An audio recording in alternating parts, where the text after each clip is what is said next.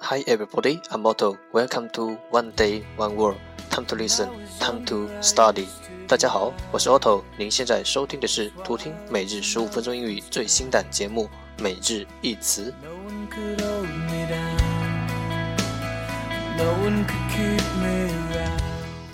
不定时，不定量，看心情，贵在坚持。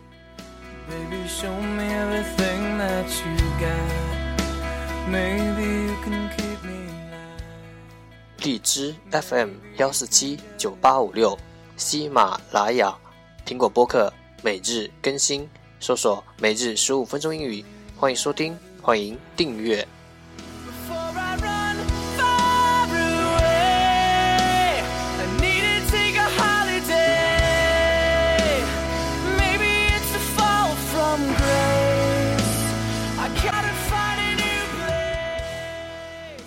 节目内容会同步更新于每日十五分钟英语微信公众号、新浪微博、百度贴吧，在国外社交网络 Facebook、Twitter 也可以找到我们。我们的名字叫每日十五分钟英语，快来加入我们，等你哦！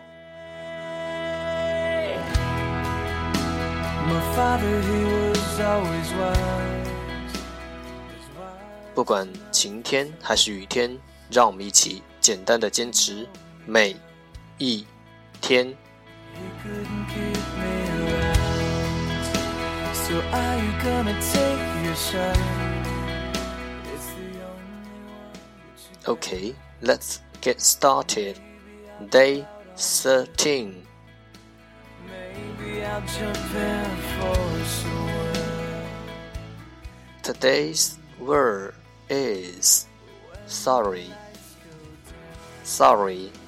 S O R R Y，sorry，形容词，对不起。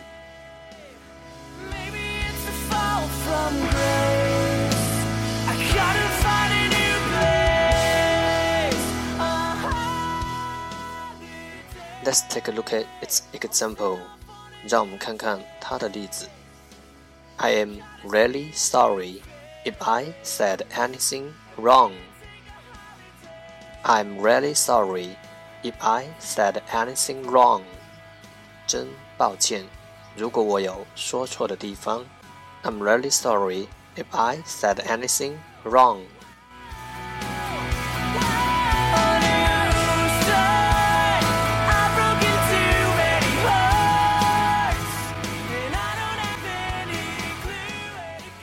Let's take a look at its English explanation you say sorry or I'm sorry is a way of apologizing to someone for something that you have done which has upset them or caused them difficulties or when you bumped into them accidentally.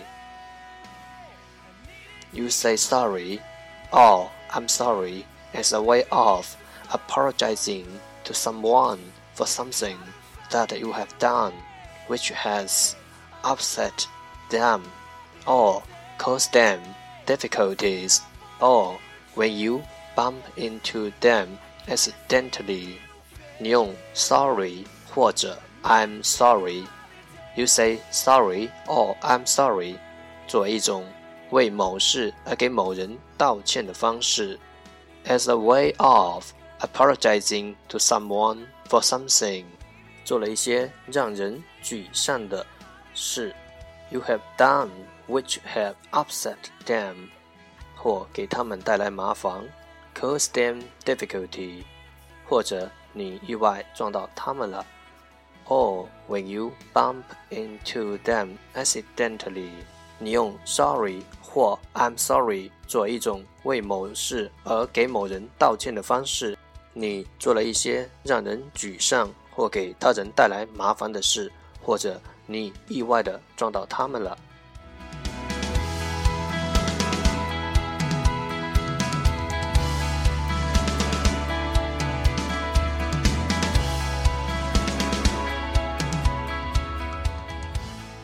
Okay, let's take a look at its example again. 让我们再看看它的例子。I'm really sorry if I said anything wrong. 真抱歉，如果我有说错的地方。When I was younger, I used to be wild, as wild as an elephant's child. Keywords 关键单词 Sorry Sorry S O R R Y Sorry 形容词对不起 Maybe you can keep me line Maybe you can get in my mind 让学习英语融入生活。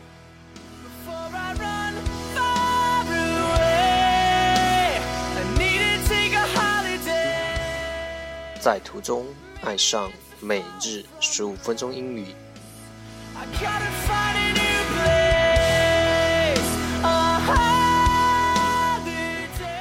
在途中爱上你自己。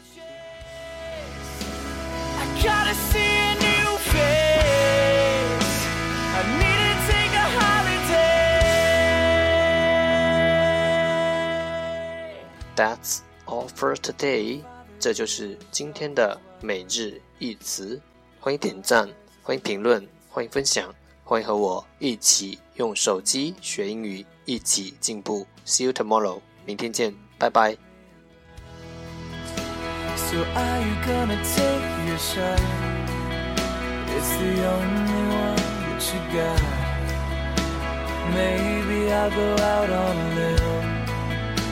Maybe I'll jump in for a swim.